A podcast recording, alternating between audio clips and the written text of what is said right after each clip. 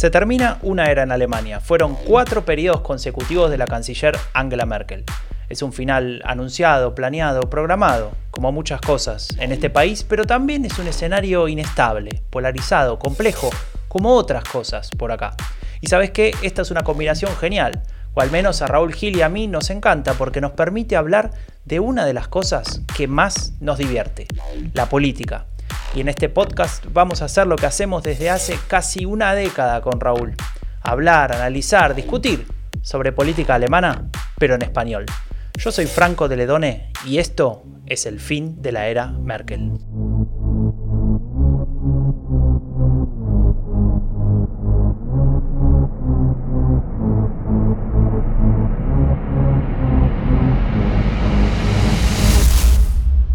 Bienvenidas, bienvenidos al episodio número 46 del fin de la era Merkel. Recuerden que prometimos hacer 50, 52, así que estamos cerca del fin de la era Merkel, de la era Merkel, ¿no? ¿Qué tal, Raúl? ¿Cómo estás? Estamos bien, estamos cerca de cumplir nuestros compromisos porque a nosotros, a diferencia de algunos candidatos en las elecciones alemanas, vamos y cumplimos nuestros compromisos. Es como que empezás bien arriba vos, ¿no? Ya directamente tirando munición. No me queda otra, no me queda otra, porque vengo de, una reunión un poco larga del, trabajo y o me vengo arriba o no termino el. nos derrumbamos. Nos derrumbamos. Bueno, ya que hablamos de, de, venirnos arriba, hoy te propongo hablar de cómo la política alemana, al contrario del título de este episodio, no es más aburrida. ¿Qué es lo que pasa en la política alemana que está perdiendo su identidad de, de ser aburrida, lenta, donde no pasa nada, donde Raúl dice en España esto generaría otra cosa, etc. y nos transformamos en una política alemana donde ya tuvimos tres líderes en las encuestas diferentes eh, dispuestos a ser canciller y ahora caídos en desgracia. Y esto pareciera que, que, se va a sostener, esta dinámica, ¿no? De subidas, bajadas, etc. Claro, hemos tenido incluso elementos de campaña sucia que nunca había habido, sigue habiendo. Eh, luego hablaremos, si quieres, de esa segunda fase de la campaña sucia contra los verdes. Pero sí, eh, el amigo Facu Cruz eh, nos dijo que había que hacernos una remera, una camiseta con, esa, con ese eslogan. La política alemana es aburrida y es posible que nos vayamos a hacer, pero obviamente no es aburrida, ¿no? Y, el fin de la era Merkel también trae eso, ¿no? Las, las tensiones eh, que Merkel había contenido de alguna manera con su forma de ser, em, que en la CDU se estén soltando el pelo también, una vez que Merkel ya no les, no les vigila, ¿no? O no les llama la atención, o les echa la bronca, y que estemos eh, viendo momentos eh, incluso impropios de, de, un país como Alemania, ¿no? Entonces, bueno, está bien. Para nosotros es divertido y la audiencia lo ve así porque no paramos de crecer en escuchas, el servidor en Discord está a tope, hay más de 50 personas ahí debatiendo sobre política alemana en diferentes canales y acabamos de, crearlo, ¿no? O sea que de aquí a las elecciones es posible que estemos ahí 200 frikis debatiendo sobre política alemana en español. ¿Por qué no? ¿Por qué nos, no? Nos deberían dar la medalla de la Bundeszentrale für politische Bildung, ¿no? Sí, de hecho ya hay alemanes que hacen publicidad de nuestro podcast, ¿no? Eso te iba a decir, eso te iba a decir, que ayer un, bueno, está siempre Hay varios, ¿eh? no es el único. Está Anete, que es eh, muy fan nuestra, que lleva desde el principio eh, difundiéndolo en alemán. Y ayer eh, otra persona, Jan, que lo puso en Twitter y me hizo mucha, me hizo gracia el verbo que usó, ¿no? Aufpolieren, que es como pulir, ¿no? Tu idioma. Quien quiera pulir su español otra vez y, echar una mirada a lo que está pasando, tiene que, escuchar el podcast, decía en alemán, ¿no? Me encanta, me encanta que estemos cruzando la barrera también del espraje del idioma y no sé, eh, todo esto después de un año de, mucho trabajo, Franco, de, prepararnos concienciadamente para cada, para cada episodio, de dedicarle 56 horas a la semana al guion, etc. sí, no, no, tanto no, pero es verdad que lleva su trabajo. Sí, ¿eh? no... lleva su trabajo, sí. al principio pensábamos que iba a ser conectarse y ya estaba, pero no, lleva su trabajo y, y bueno, tenemos, en este podcast lo que hacemos es poner eh, en, palabras, pues un poco todo lo que llevamos eh, debatiendo, aprendiendo y analizando desde hace casi 10 años, ¿no? Y también con el estilo que, tenemos nosotros, que, gusta así, desenfadado y, haciéndonos bromas. Y bueno, yo creo que, en el canal este de Discord que tenemos también es un poco así, ¿no? Y, me gusta porque todo, muchas personas están ahí, están contribuyendo también con, bueno, con información, con análisis, con un debate y no sé. ¿Sabes lo que me gusta a mí saber de, este foro de Discord que tenemos? O foro no, foro es una palabra vieja, esto es un chat. Servidor, eh, no sé. Servidor, servidor, pero eh, que hay mucha, mucha gente que sabe mucho de política alemana. O sea, no, no es que vienen ahí y preguntan, ¿no? Para nada. No, no, vienen ahí a aportar. Vienen a aportar. Totalmente. Y, y, a generar debate. Y nosotros esta semana, pues, hemos a. Bueno, las dos semanas que llevamos, ¿no? Que llevamos dos semanas, pues ahí me sirve un montón también para para tuitear, para, para, el episodio, no sé. Y se está hablando de, yo qué sé, de, energías renovables, se está hablando también de carteles electorales, se está hablando de, de, política migratoria. Está muy bien, la verdad es que recomiendo, la aplicación es muy sencilla, es un Slack, una mezcla de Slack y WhatsApp.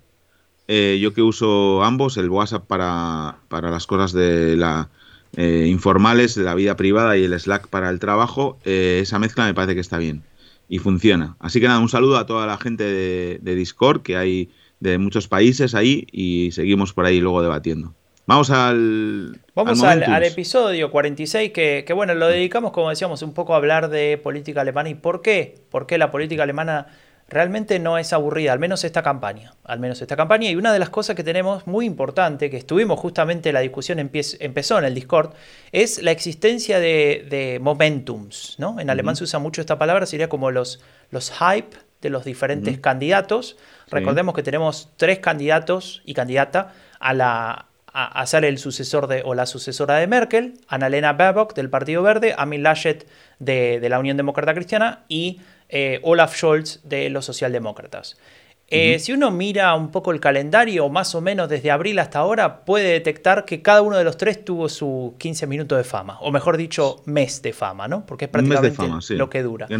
Eh, entonces, un poco para resumir e ir directo al tema. Primero, Annalena Baerbock, la candidata de los verdes, iba a ser Merkel 2 o Merkel 2.0 tenía todo para hacerlo, la joven, etcétera, eh, lanzó su campaña el 19 de abril en una movida de public relations ahí excepcional, ¿no? Muy bien organizado, mientras que el otro partido se estaba peleando, bueno, etcétera. Ahora vamos a decir algo sobre eso. Y ese 19 de abril eh, lanza con un discurso bastante emotivo eh, su candidatura. Por primera vez los verdes tenían un candidato a canciller con todas las letras, o candidata a cancillera. En alemán recuerden que se se declina, ¿no? El, sustantivo canciller. Y, Kanzlerin. Kanzlerin. Y entonces llega a picos de 28%. Creo que los verdes nunca en su vida se imaginaron ni siquiera llegar a eso, ¿no? Em, eso les duró más o menos un mes, em, aproximadamente a mediados de mayo, tirando a fines de mayo, eh, aparece un, un cambio, eh, porque justamente se inicia con fuerza la campaña sucia y sumado a eso los errores, muchos errores del propio Partido Verde. Yo creo que es eh, primero empiezan los errores y ahí la campaña sucia ve la luz, ¿no? Ve la manera de introducirse en esa dinámica de errores y en esa dinámica de noticias negativas sobre el verbo, que es más fácil mm, iniciar una campaña sucia. Y ahí ven el momento, el momentum también de la campaña sucia, y eso le cuesta a ella eh, descender mucho en intención de voto y también en la valoración por parte de los de los alemanes, principalmente porque lo que ella decía representar eh, parece que se rompe, ¿no? Alguien que era diferente, que no era como todos los políticos, que venía a hacer algo nuevo. Y bueno, en ese mes pues sufrió eso y la reacción también, la manera de reaccionar de los verdes y de ella no fue muy buena. Cometieron más errores, se intensificó la campaña sucia, brutal, brutal, denunciable, mal. Hicimos un episodio sobre eso. Eso es. Incluso Olaf Scholz eh, pidió que, que terminara, no era, que era injusto y que tenía que ver con que era una mujer, ¿no? Que si hubiera sido un hombre no hubiera sido así.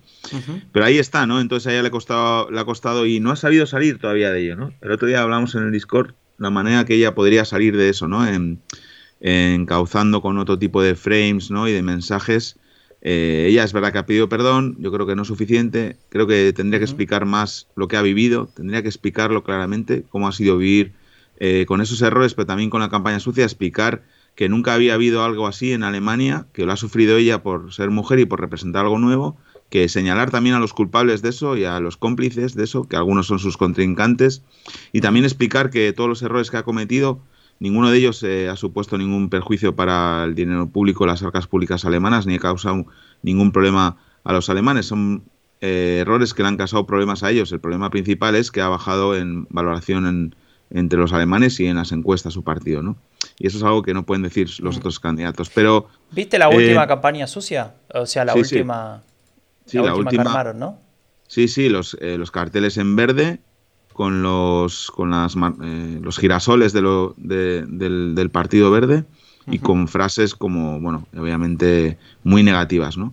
He visto una que, estaba bien hecha, digamos como campaña sucia, que hablaba de en prohibiciones, de hacer eh, enmudecer a la población, etcétera.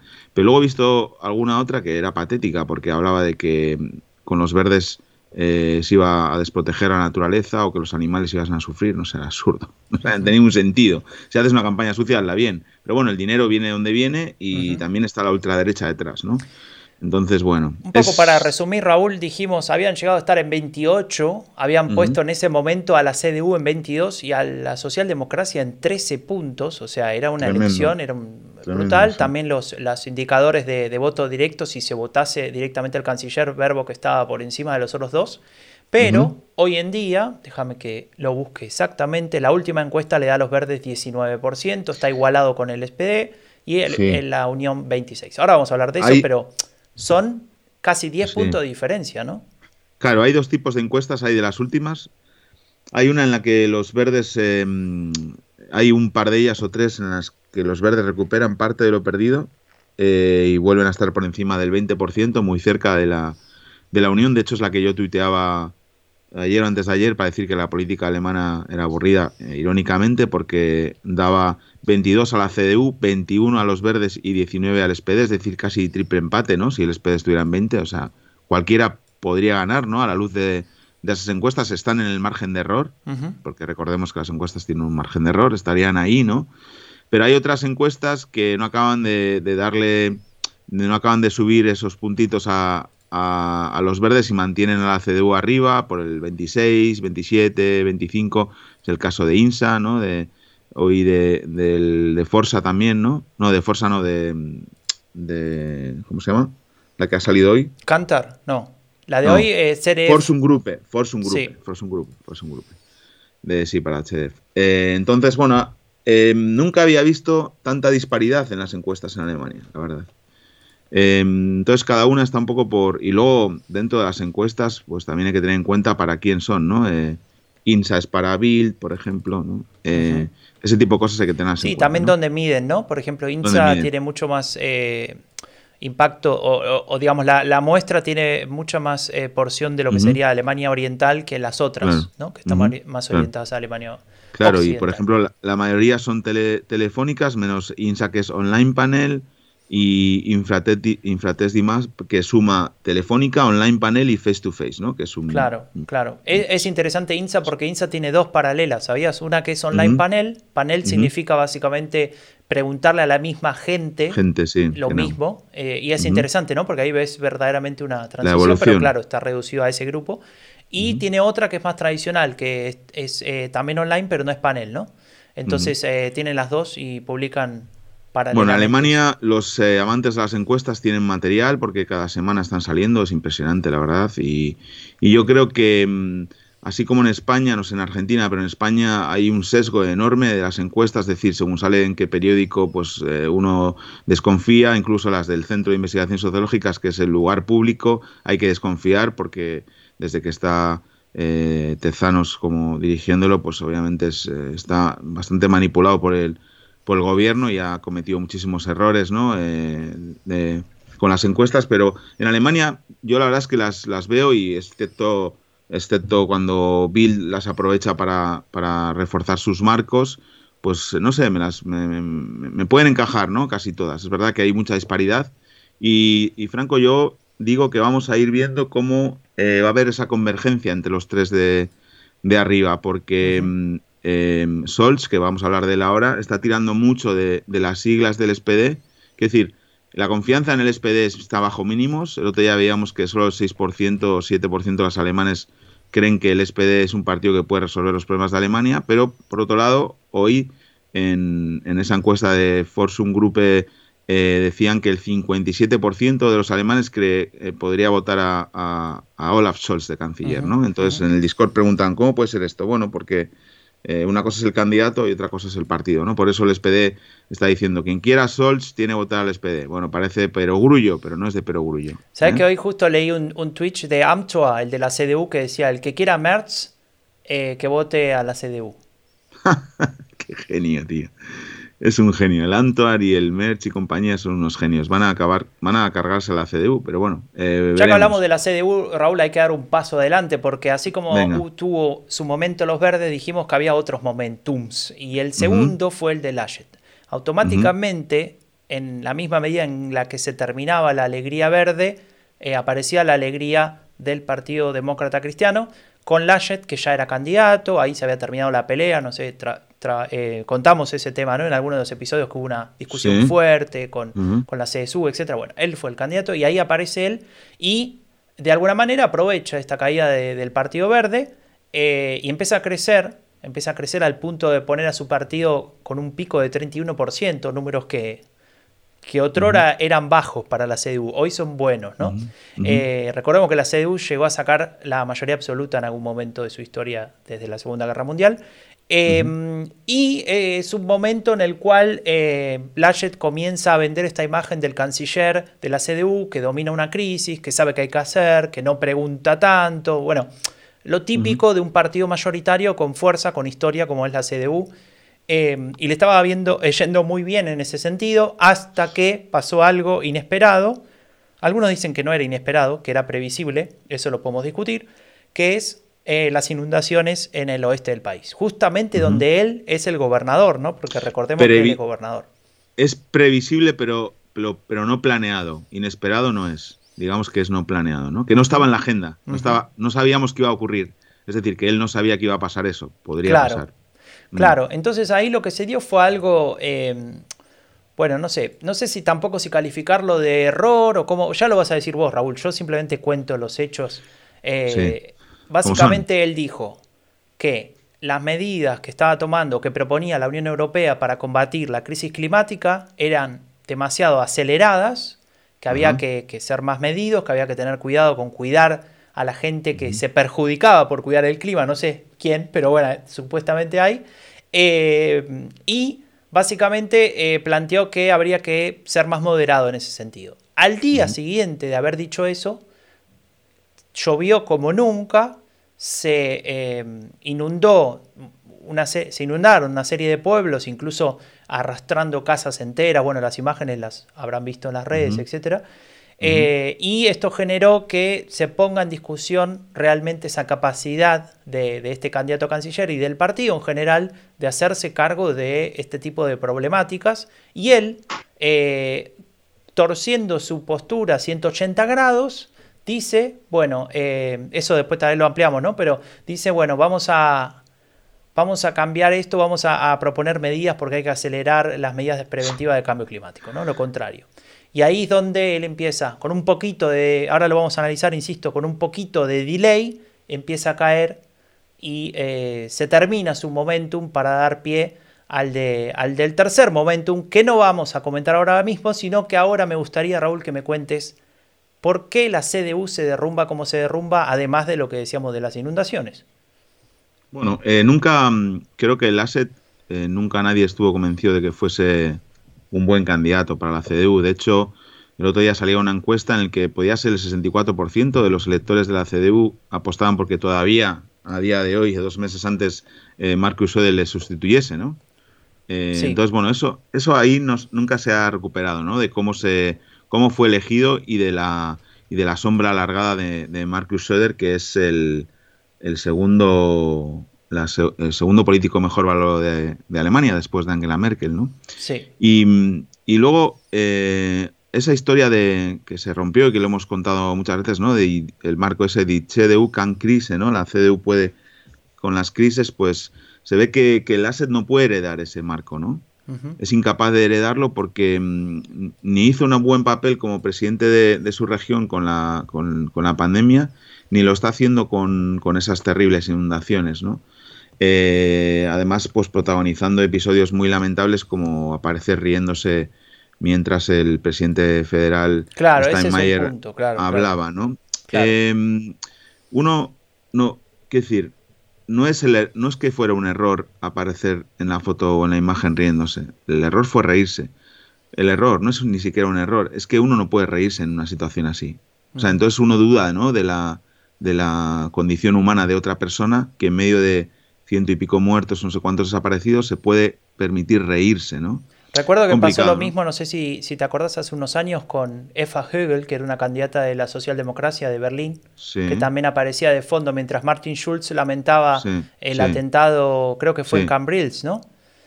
Eh, ahí aparecía de fondo ella riéndose, saludando a la gente. ¿no? De Eva Högel podíamos esperarnos cualquier cosa, ¿no? Pero de un candidato a canciller, eh, menos. Y luego el tema de las no sé si lo hemos comentado aquí o, no, o dónde, en cualquiera de los 17 canales que tenemos, ya no me acuerdo, el tema de la ayuda, ¿no? Inmediata. Él prometió ayuda inmediata, dos semanas después no ocurre nada, o no sé cuántas semanas después, visita nuevamente la zona y recibe la protesta, obviamente, de la gente, ¿no? Todo filmado y, viralizado, y eso es potentísimo, ¿no? Es el presidente de una región que no es capaz de hacerse cargo del problema gordo, del desastre urgente que, que tiene que resolver ahí de muchos de sus ciudadanos y que se presenta a canciller con ese bagaje, ¿no? Y luego hay algo más, ¿no? Que comentabas el otro día, que va a la zona con, con el candidato, con Sols, que es el ministro de Finanzas, ¿no? Y, y le, se, se, hace una foto con él y, y, la imagen de, es de Sols hablando del dolor de los afectados y él a, a, su lado como si fuera su asistente, ¿no? Alguien que trabaja para él, ¿no? Y luego otras imágenes que hemos visto de él, que, que mostramos en el Twitch la semana pasada, horribles, ¿no? De no entender eh, nada de comunicación de crisis ni de. ¿Se lo, lo, cuento para el que no lo vio. Eh, imagínense a, Amin Laschet en un po, en una especie de atril, dando una conferencia de prensa y de fondo no mm. tenía el cartel de la CDU, no tenía un bosque, no tenía, no sé, un edificio, sino que tenía escombros y destrucción y muerte, ¿no? O sea, no, no, hay forma de que eso tenga sentido, salvo mm. que sea una película de Batman ¿no? Donde, donde, bueno, hay que construir la imagen para que sea más, más terrible. Eso, la verdad, que llama mucho la atención, además de otras, ¿no? De quién se encarga de. quién es el jefe de, campaña que está admitiendo este tipo de imágenes, ¿no? Es, realmente brutal. Sí, me gustaría tener una conversación con él. Pero bueno, em, no acaba de estar a gusto en su papel de, candidato a canciller. Lasset, ¿no? Es como que siempre está como. Él, él no está a gusto y su partido tampoco está a gusto con él, ¿no? Porque hay una crítica interna fuerte también. Sí, que, que lo contabas el otro día, ¿no? Que, que incluso el, el Osbeauftragte, ¿no? Había. Sí, Vanderbilt, que es este. ¿Se acuerdan que lo nombramos, no? Que él dijo que en el este la gente no, no, entendía la democracia, no sé, algo por el estilo. Siempre muy, muy empático, ¿no? Entonces, dijo que, que él tiene la sensación de que de que la gente no sabe en quién confiar después de Angela Merkel, ¿no? Entonces, que alguien de tu partido, que es candidato, en una lista en Sachsen, diga eso teniendo un candidato, es como, digamos... Es heavy. Eh, ¿Cuál es la confianza ¿no? que existe en eso? Y encima lo que nombraste hace cinco minutos, que el hecho mismo de que aparezcan encuestas haciendo la pregunta, ¿usted está de acuerdo con que cambie, con que la, unión cambie a su candidato y en vez de que, en lugar de que sea Laschet, que sea Marcus Söder, eh, ¿estaría de acuerdo con eso? No importa cómo sale la encuesta, ¿eh? El efecto es deslegitimador por donde se lo mire, ¿no? Claro. Em, aquí el asunto es, Olaf Scholz fue elegido hace un año ya, cuando empezamos con el podcast, ¿no? Candidato. Eh, sí, antes, antes. Antes de un año. Y se le ha hecho menos corto que al resto. O sea, lleva un año y ahí estado ahí aguantando, aguantando en el 15%, en el 16%, en el 13% a veces. Ha visto como los otros han subido y se han vuelto a caer. Y ahí está él aguantando otra vez, claro, más abajo donde estaba no puede ir. y, es curioso esto que decías de la confianza, ¿no? Y esto lo hemos hablado muchas veces sobre Olaf Scholz, ¿no? Lo, lo que tiene positivo Olaf Scholz de cara a los electores es que es el vicecanciller y ministro de Finanzas, no tiene más. Porque esa figura, digamos, una vez que Merkel no sigue, que es la canciller, es la, figura de, referencia que queda del gobierno federal, digamos, de la estabilidad, de la certidumbre de que hay un gobierno, ¿no? de que hay una persona que gestiona. Y Olaf Scholz ha cometido muchos errores en, su vida política, ¿no? Pero sí que ha aparecido o se ha dejado o se, ha querido mostrar y seguramente muchos alemanes lo hayan comprado como la persona que en medio de la pandemia salvó la economía, ¿no? Con, un montón de, dinero público, ¿no? El otro día veía un cartel de FDP que son del partido del que hemos hablado esta semana en el Confidencial, que les animamos a, entrar al Confidencial y buscar nuestros artículos y otros muchos del Confidencial muy interesantes, que decía, eh, un, candidato de, FDP aquí en Berlín decía, la política que deja hacer a la economía. Yo pensaba, ¿dónde estabas cuando la política eh, salvó a toda la economía? ¿Dónde estabas cuando las ayudas a Lufthansa, a las grandes empresas? ¿Dónde estabas con el Kurzarbeit ¿Dónde estabais? Quiero decir, eh, ya me, indigno un poco, ¿no? Porque ese discursito de la, de la, política que deja hacer a la economía solo vale para cuando va bien, ¿no? Cuando va bien, todo bien. Pero cuando va mal, son las empresas o los empresarios los primeros que vuelven a, la política a decirle, mira, perdona, es que necesito dos, mil millones de euros para, para sobrevivir, porque si no, claro, voy a tener que echar a la gente. Claro. No sé. No, no es, eso, si algo nos deja la pandemia, es el rol del Estado como algo. Claro, el rol del Estado. Y Olaf Scholz representa de alguna manera ese rol. Es lo que queda ahí, ¿no? Queda él y Frank eh, Walter Steinmeier, el presidente federal, porque Merkel se va. Eh, Jens Spahn está, está desaparecido, en fin, y queda un poco ahí él y se está aprovechando de eso, Franco. Se está aprovechando de eso porque, como hemos dicho mil veces y lo repetimos hasta la saciedad y suena ya casi paródico, lo que menos les gusta a los alemanes es la incertidumbre. Y el único que ofrece alguna certidumbre ahora de algo que se mantiene que no se cae todo, es Olaf Scholz. El problema que tiene Olaf Scholz es que se presenta por el SPD. Y el SPD, eh, solo el 6% de los alemanes confían en que puede resolver los problemas del país. Es complicado, pero eh, yo creo que va a seguir esta convergencia ¿no? entre, los, entre los tres. ¿no? Y, y, es eso, nos faltó el momento de...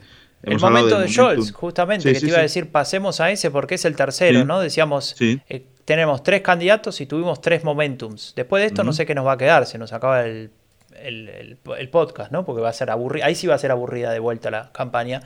Pero entramos en la, en la high fase, ¿no? En la fase caliente de la claro, campaña. Claro, Entonces, lo más importante de este momentum de Scholz es que no tenemos nombre, Raúl. O sea, le pusimos en 2017 al amigo, eh, ¿cómo se llamaba? Martin Schulz. Martin Schulz, le pusimos efecto Schulz.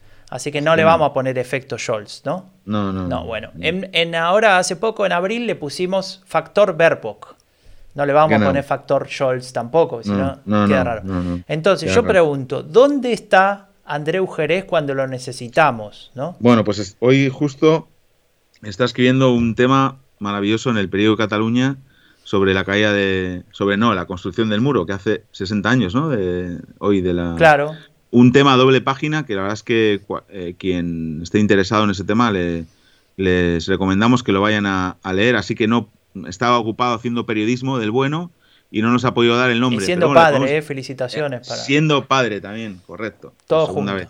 Felicitaciones, Andreu y señora. Eh, bueno, entonces como no está Andreu, yo voy a apelar a mi creatividad infinita y le voy a poner momento Scholz. Punto. ¿Te parece momento bien? Bien, me parece bien. A ver lo que dura el momento Solch. Eh, y nada, ahí vimos, ¿no? en el 44% cree que, que es el mejor, sería el mejor. Claro, esa encuesta es brutal, ¿no? Porque hace, como decíamos, en abril, eh, Scholz ahí creo que tenía 18, ¿no? Si no recuerdo mal. Eh, ¿De dónde salen los 30 puntos de diferencia? Yo no sé. Salen, salen de lo que hemos hablado eh, mucho, ¿no? Pero no solo esa, sino que hoy la de Fosun Group decía el 59%, 28 el asset, 23 Annalena Baerbock, ¿no? Sale de eso, de que la gente se está, está empezando a ser consciente, los alemanes, de que Merkel ya no está más, no va a seguir.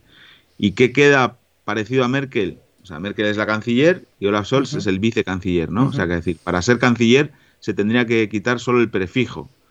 Eso es una idea que le estoy dando gratis a, al SPD y, que no van a usar, pero es brillante, se me acaba de ocurrir.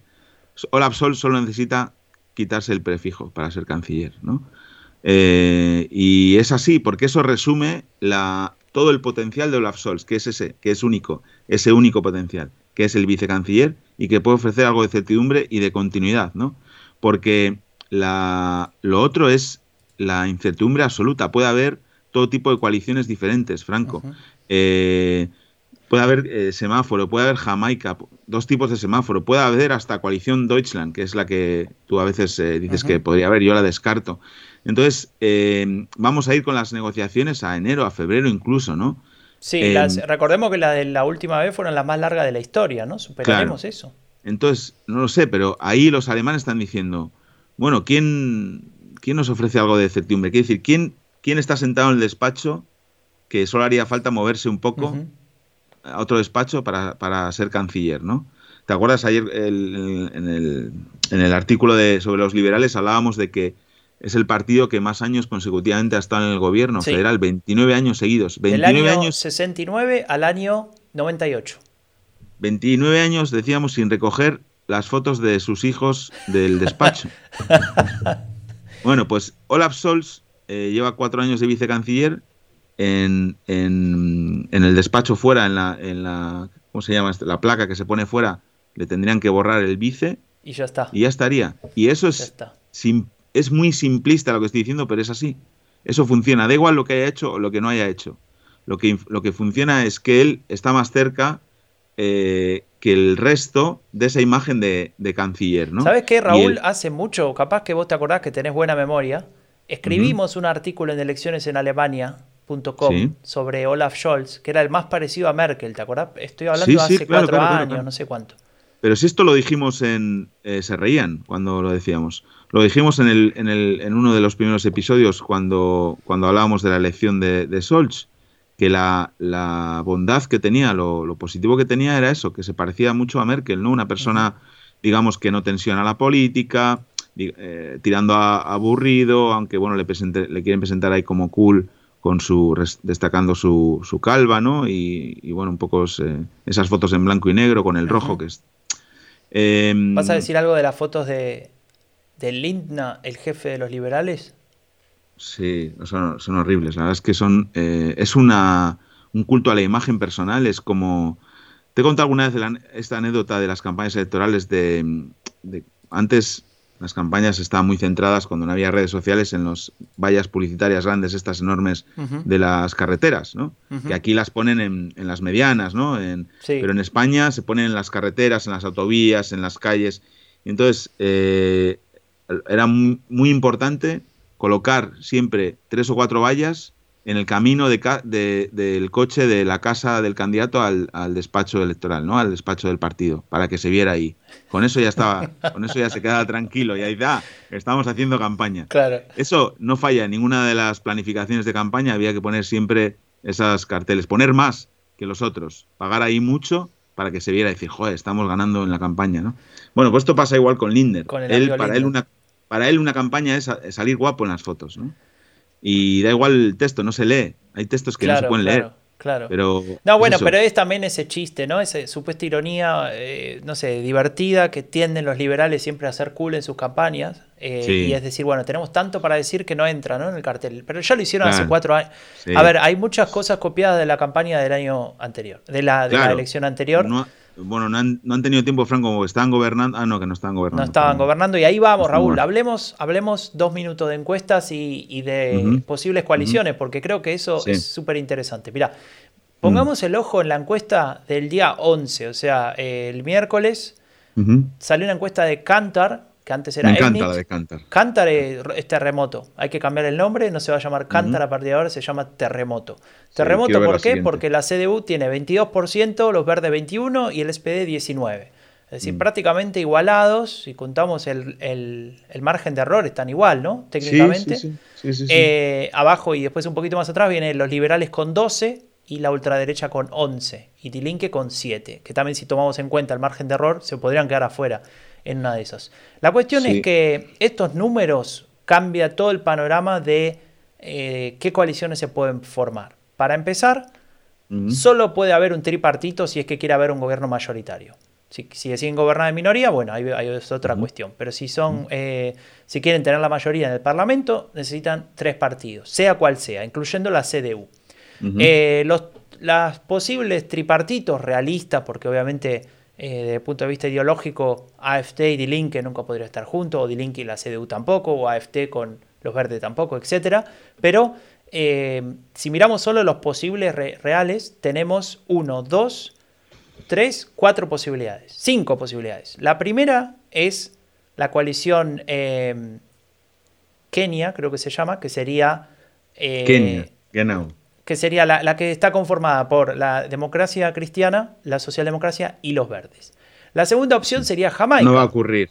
No va a ocurrir. No va a ocurrir, la descartamos. Bueno, la segunda sería Jamaica, que sería la CDU con los verdes y con los liberales. Y ahí entra en el juego lo que, lo que comentamos en el artículo del Confidencial de, ayer, del jueves, eh, sobre eh, el rol de árbitro que tienen los liberales.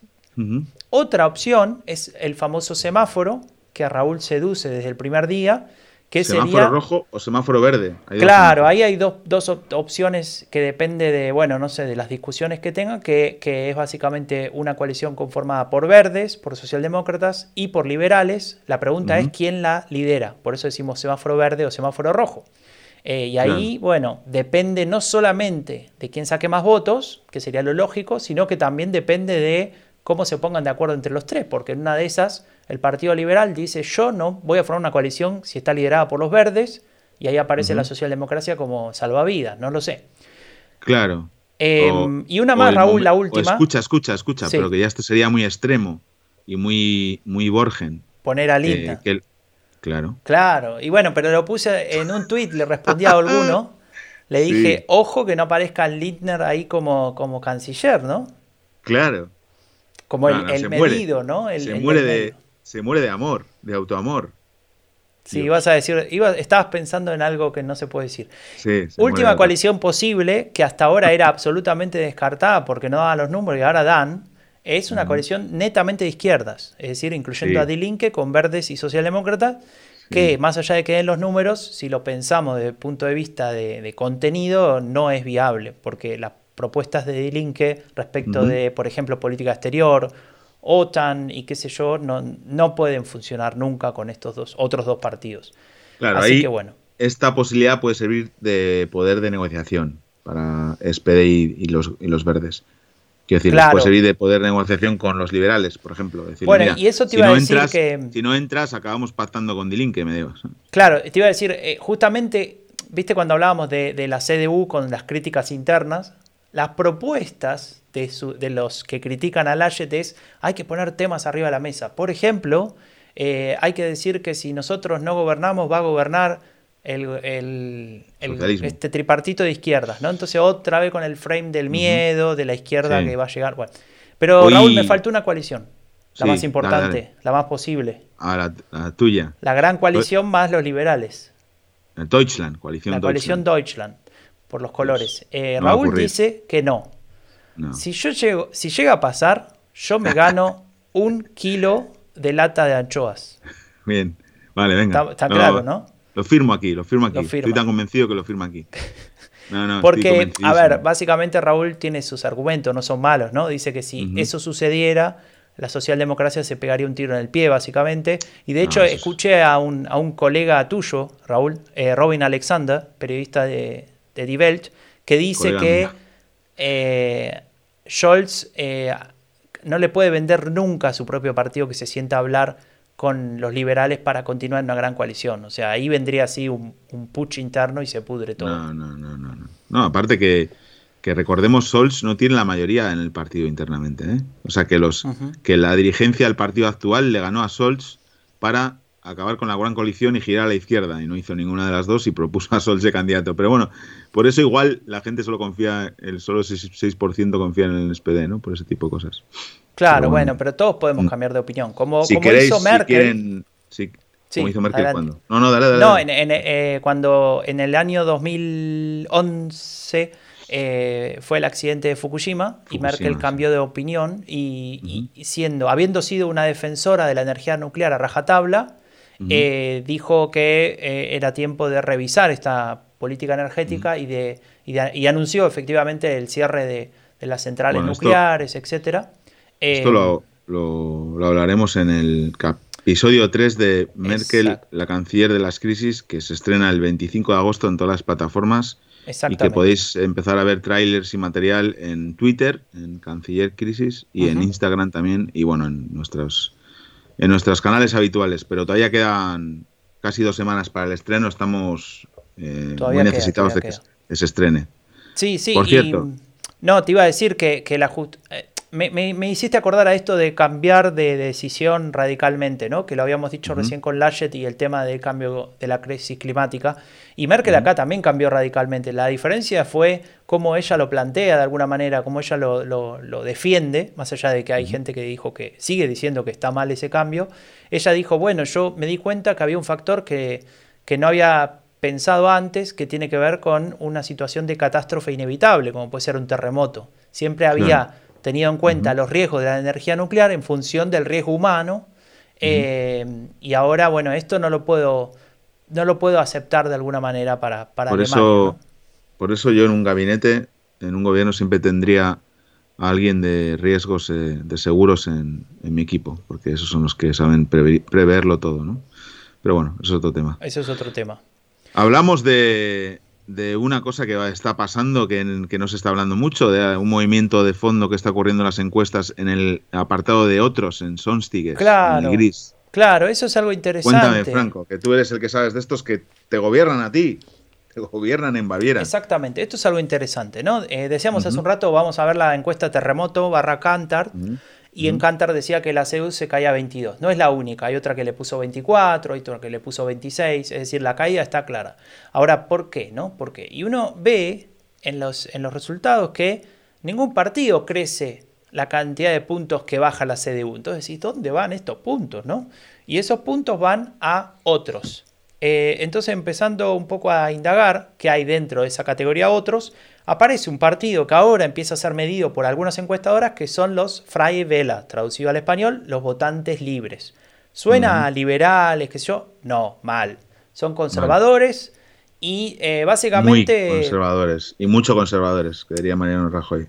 Mucho son, son un partido que básicamente nace de un movimiento de personas independientes, digamos, de los partidos políticos que querían participar en política y trabajaba más que nada a nivel comunal, regional, local, etcétera. ¿no? No, no tenía una influencia mayor que esa para tomar decisiones de lo que pasa en el pueblo, ¿no? Básicamente, no, no ir mucho más allá de eso. Esto, bueno, con el tiempo fue cambiando, nació en los 50, ¿no? Con el tiempo va cambiando y empieza a tener cierto tipo de influencia, se empiezan a postular a tal punto que, como acaba de decir Raúl, ahora cogobiernan con la CSU, eh, Porque le sacaron la mayoría absoluta a ellos.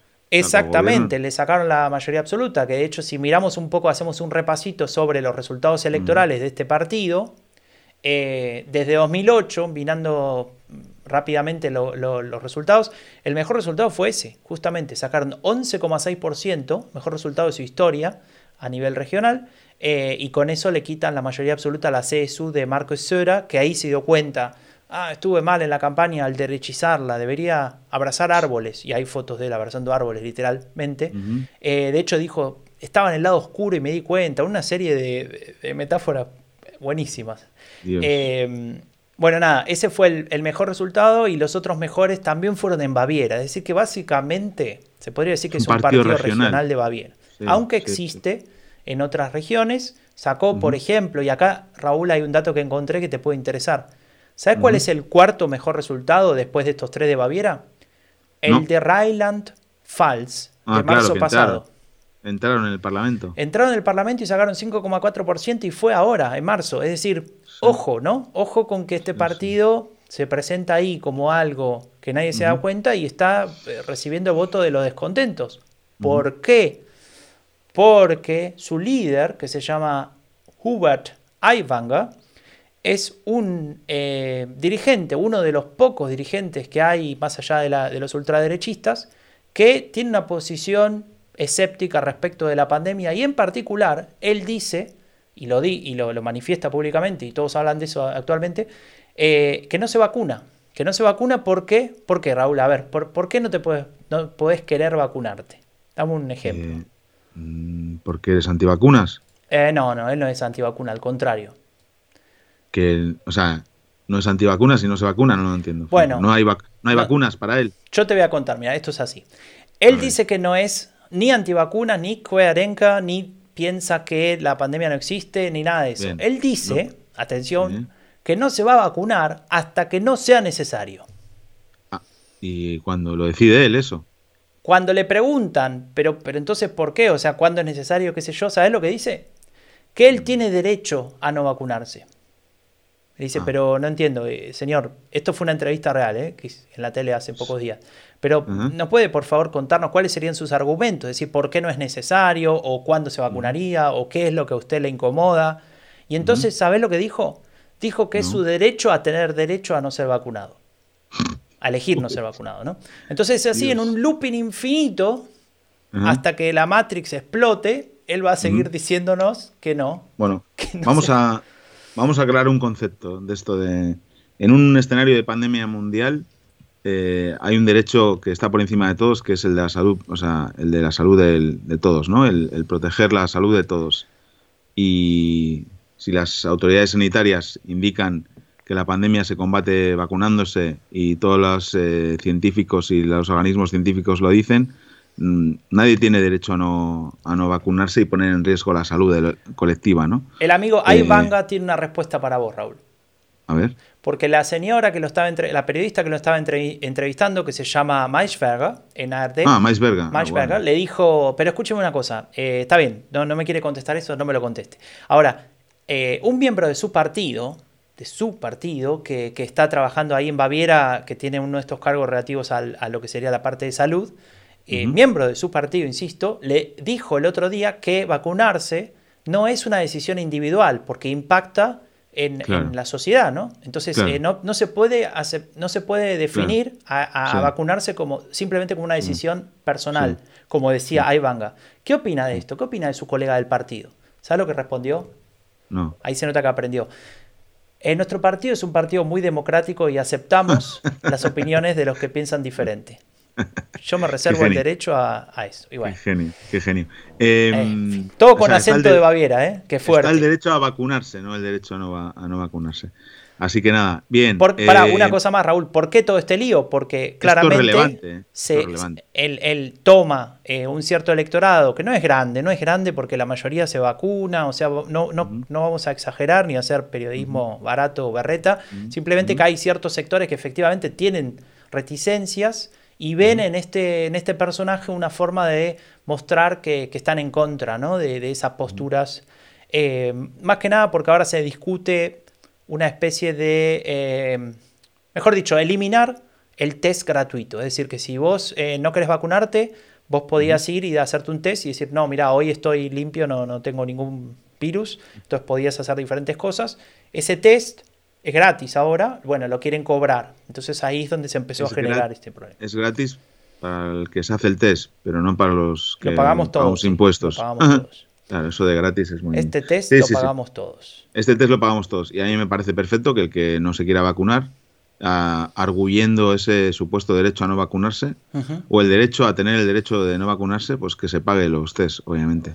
El problema es que no solo es el test, es que el problema es que seguramente va a infectar a otras personas y eso también lo seguimos pagando todos, ¿no? Sí, eh, claramente. ese es, el, gran problema. El problema final que tiene que ver con las elecciones es que este discurso eh, pues encaja con una parte muy pequeña de la población, pero encaja.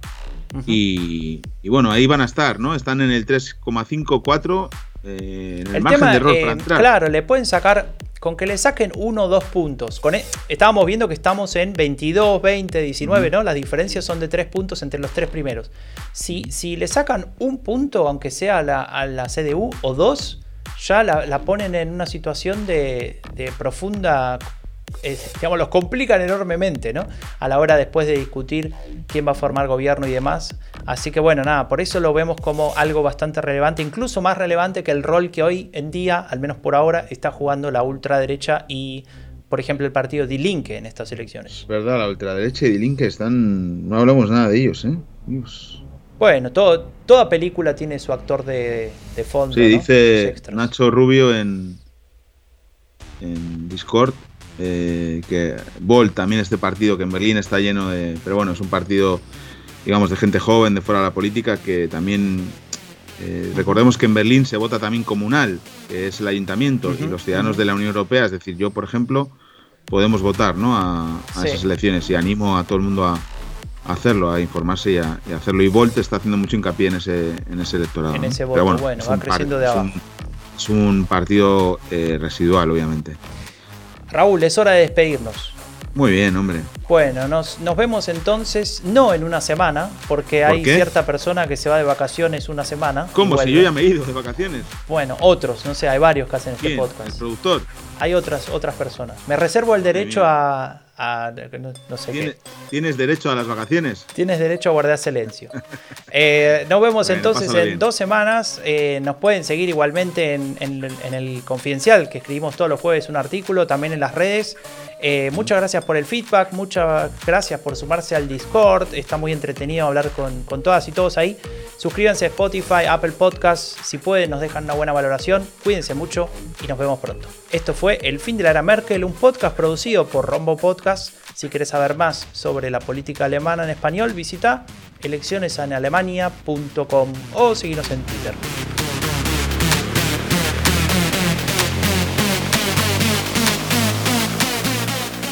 Raúl. Dime, Franco. ¿Ya pasó el duelo o seguimos sin tener permiso de hablar sobre la cuestión Messi-Barcelona? No sé de qué me hablas.